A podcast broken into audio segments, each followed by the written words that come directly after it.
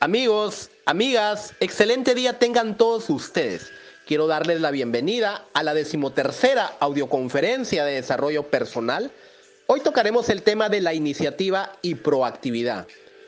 Víctor Frankl nos decía, si no está en tus manos cambiar una situación que te produce dolor, siempre podrás escoger la actitud con la que afrontes ese sufrimiento. La iniciativa es considerada una de las virtudes más apreciadas en las personas.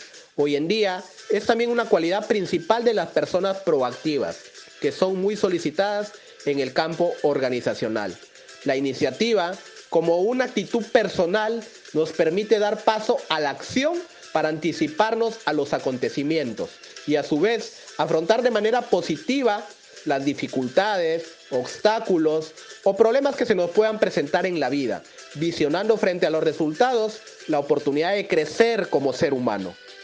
Tú tienes la libertad para actuar y tomar la decisión de convertir a la iniciativa en una de tus principales cualidades, para así relacionarte más con las personas en un entorno positivo que te permita sacar tu mejor versión para hacer que las cosas maravillosas que estás buscando sucedan.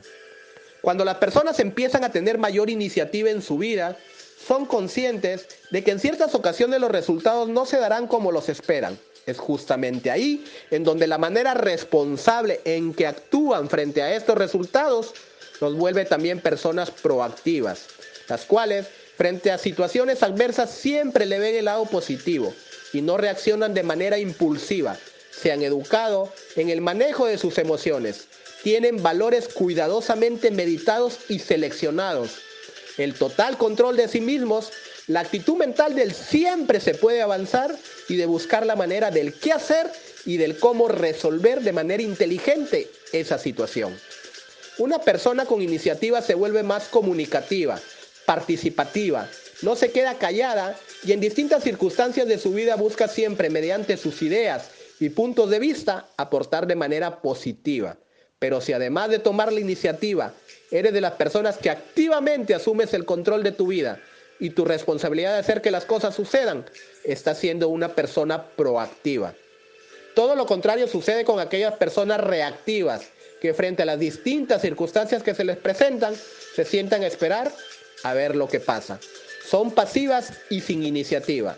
También entregan su control emocional a los demás, reaccionando muchas veces de manera negativa frente a un estímulo. El término proactividad es acuñado al neurólogo y psiquiatra austriaco, fundador de la logoterapia, Víctor Frankl, en su libro El hombre en busca de sentido, el cual escribió a raíz de su experiencia de sobrevivencia a varios campos de concentración nazis. Años después, el término se popularizaría gracias al libro de Stephen Covey, Los siete hábitos de la gente altamente efectiva. En este libro, Stephen Covey dice que proactividad no significa solo tomar la iniciativa, significa que como seres humanos somos responsables de nuestras propias vidas. Nuestra conducta es una función de nuestras decisiones, no de nuestras condiciones.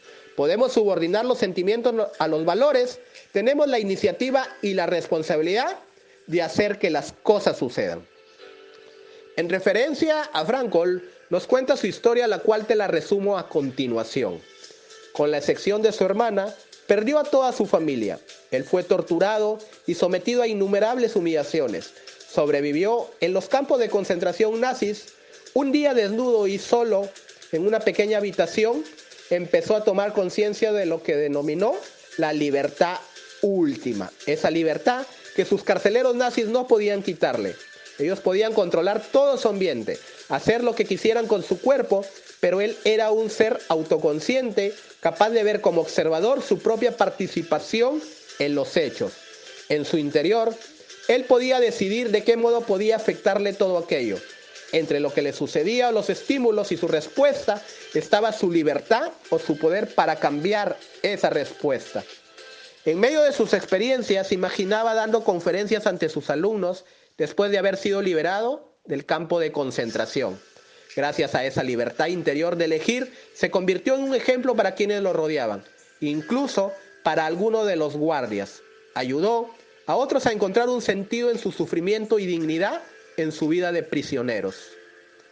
Bien, ahora puedo concluir diciéndote que Frankl No podía irse del campo de concentración, pero tenía el total control de su libertad interior para escoger su actitud frente a ese sufrimiento. Tomó la iniciativa y fue proactivo, haciéndose responsable de su destino. Para finalizar, te digo que como todo cambio lleva su tiempo, el ser proactivo también lo llevará, pero debes tomar la iniciativa y empezar ya a comprender, perdonar, servir, amar y vivir más. Me despido con un fuerte abrazo, deseándote entre muchas cosas salud, amor y felicidad. Tu amigo y servidor Ronald Persco. No olvides seguirme en redes sociales con mi nombre, así como también a nuestra comunidad de líderes en acción, motivación al máximo. Asimismo te pido el favor de compartir este audio con todas las personas posibles y así seguiremos aportando positivamente en sus vidas. Nos reencontramos en una próxima oportunidad. Muchas bendiciones. Chao, chao.